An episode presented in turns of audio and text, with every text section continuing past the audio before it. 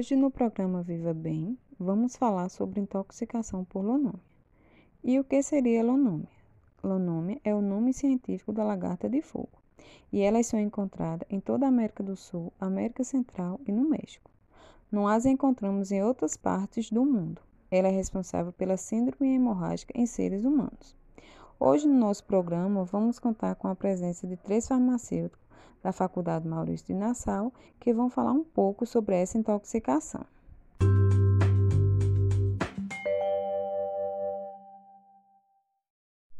Me fala um pouco como ocorre a inoculação do veneno?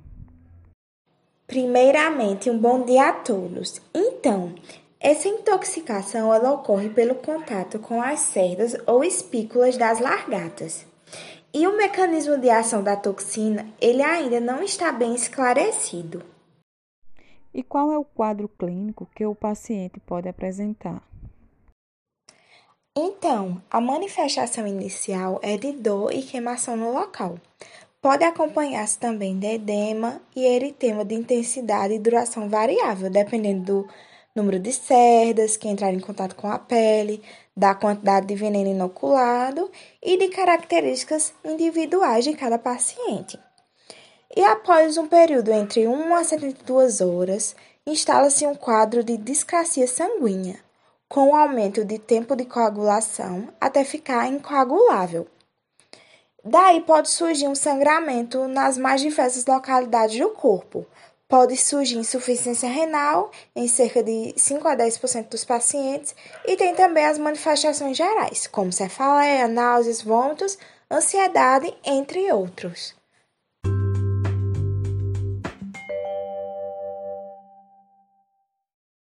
E quais os tipos de exames deverão ser solicitados para um paciente que sofreu intoxicação por lonômias?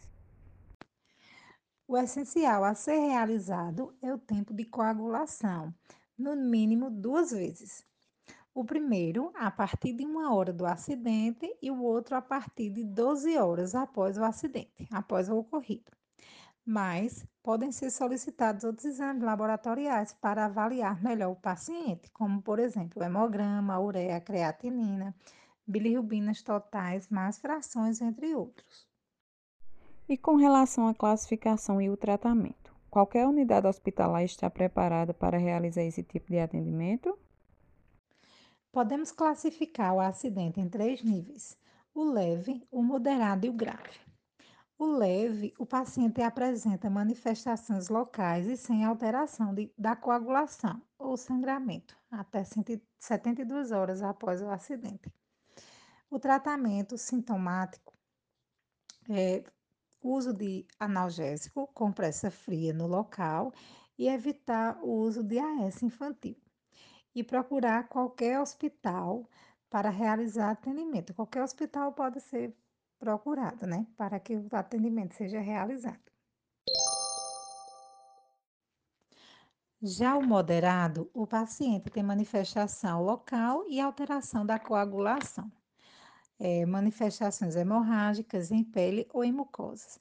Neste caso, o paciente deverá ser tratado em uma unidade hospitalar de referência, pois além do tratamento sintomático, o paciente terá que ser submetido à soroterapia com soro antilonômico, cinco ampolas, né, neste caso.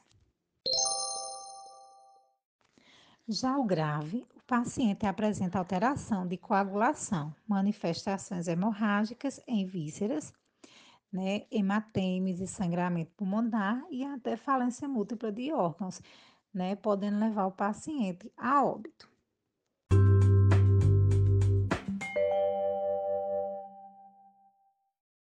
Então, em casos mais graves de intoxicação por lonômia, a solução é o soro antilonômico e esse tratamento pode causar algum dano ao paciente? Olá, bom dia. Eu gostaria, antes de tudo, de saudar as colegas de profissão, Beatriz, Ana Paula. Agradecer a você, Valdirene, por mais um convite. E diante da sua pergunta, é o objetivo do tratamento é neutralizar a maior quantidade possível do veneno circulante. Porém, o paciente fica susceptível a desencadear uma reação alérgica a esse tipo de tratamento. o que geralmente ocorre na hora da infusão né, do soro ou até mesmo duas horas após é, a infusão.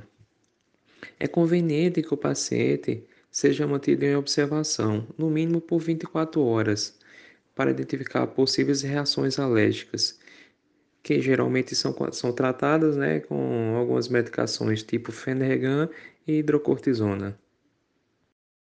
E para encerrar o nosso programa, é, quais as orientações que vocês poderiam dar para uma pessoa que sofreu um acidente com a lagarta de fogo? O paciente deve manter a calma e procurar a unidade hospitalar mais próxima de sua casa. E, quando possível, levar consigo a lagarta viva e inteira.